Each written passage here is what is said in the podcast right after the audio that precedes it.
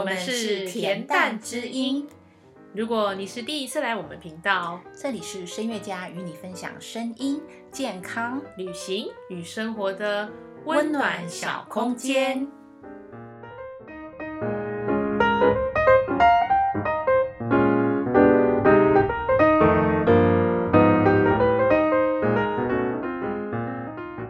这集是关于免费索取健康嗓音练习计划，有兴趣的朋友们千万别错过喽！每到年末就一定要提一下年度计划，对吧？没错，现在新的一年快到来啦。之前我们有在粉砖和大家分享我们的年度计划完成度，后来有许多学生询问，到底我们是怎么样完成百分之九十的计划？我们遇到的问题都是在年初时自信满满，立志要达到什么目标，可是真正会实行到最后的人真的非常少。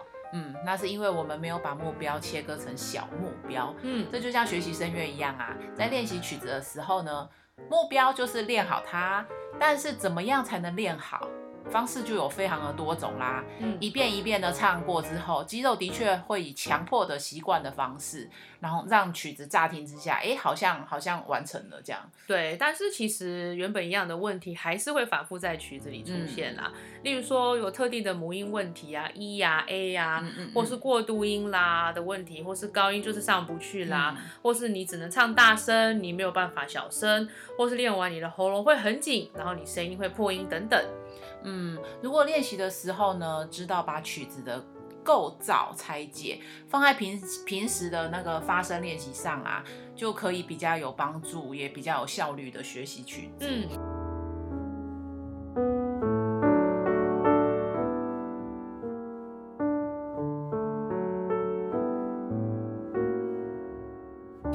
拆解的这种过程哦，就像你平常在定定你的 to do list 也其实也是一样。没错，最近有学生就问说啊，呃，我们常常强调体感，但是他们不是很清楚要怎么练习，然后就问说，哎，难道这是天生的吗？老师，嗯，我们后来想了一下，觉得说，嗯，明年开始我们要给我们的学生在生活中，嗯，一些练习的 tip，嗯哼，所以设计了这一套，嗯。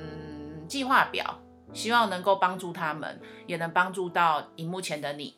如果有想一起努力的朋友，也欢迎你分享给他，一起完成我们的练习计划哦。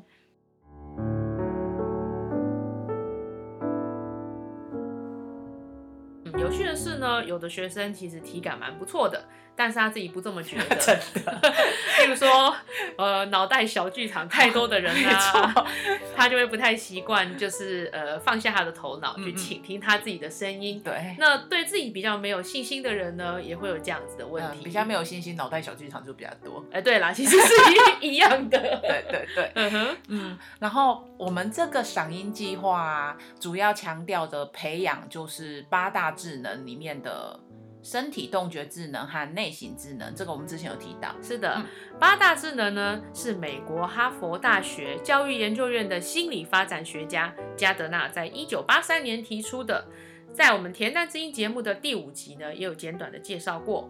还没有听过的朋友呢，也可以点开那一集，听听八大智能与歌手之间的关系。嗯。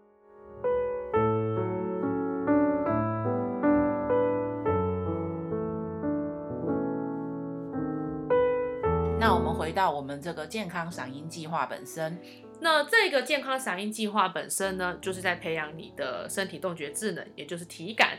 那在这个体感方面的话呢，讲的就是身体感知，就是一种当身体在做各种特别的运动的时候，例如说要学习拿筷子啦，练习骑脚踏车啦，到学习一项运动或是唱歌等等的技能，那。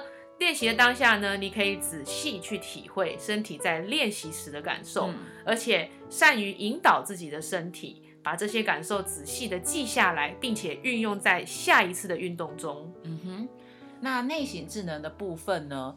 内省智能的人呢，比较喜欢了解自我，意识到自己内在的情绪呀、意向、动机呀、脾气，然后还有你想要的是什么。然后自律呢，自我和自尊这种能力，自知嗯，对，自自我审审视，对，自我审视的能力，然后了解自己的状况，然后进而可以调整自己的状况，让每一次的练习啊或上课，嗯，甚至是在台上都能维持在一个水准以上的表现。是的。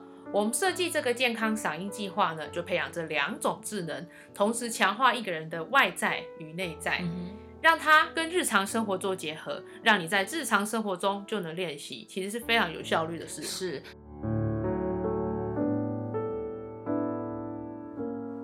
这个计划不是只有有唱歌的人可以下载，呃，需要长时间说话的人也可以来练习，也可以是学习任何新技能的人。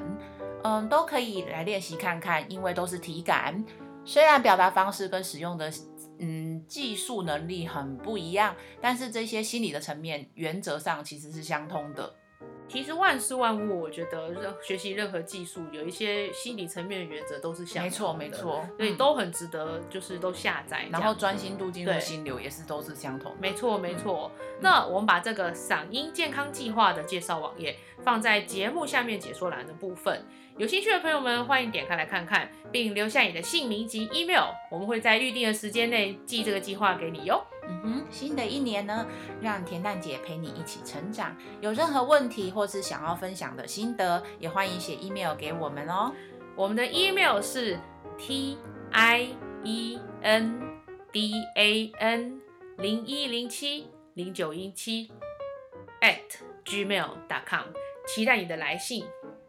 甜甜之音，我们下次见。